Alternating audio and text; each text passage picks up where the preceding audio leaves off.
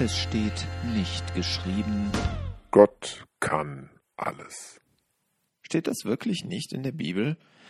Völlig sicher bin ich mir da tatsächlich nicht. Doch alle Bibelstellen, die ich mir daraufhin angeschaut habe, sagen bei genauer Betrachtung doch etwas anderes aus.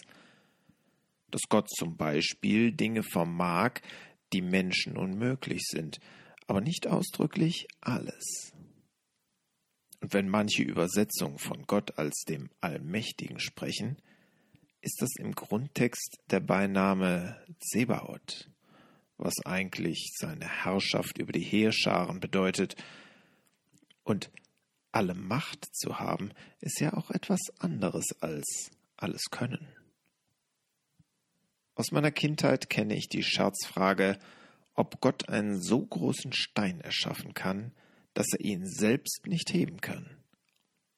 So oder so kann er etwas nicht, ihn entweder nicht erschaffen oder ihn nicht heben. Die kindliche Frage finde ich gar nicht mehr so unsinnig. Ja, Gott kann diesen Stein erschaffen, kann Dinge tun, die seine Möglichkeiten dann begrenzen. In dem Moment, wo er sich dem Menschen auf eine bestimmte Weise offenbart, ist er daran gebunden. Gott kann nicht einfach seine Zusagen brechen. Er kann sich nicht verleugnen. Zweiter Brief an Timotheus 2, Vers 13.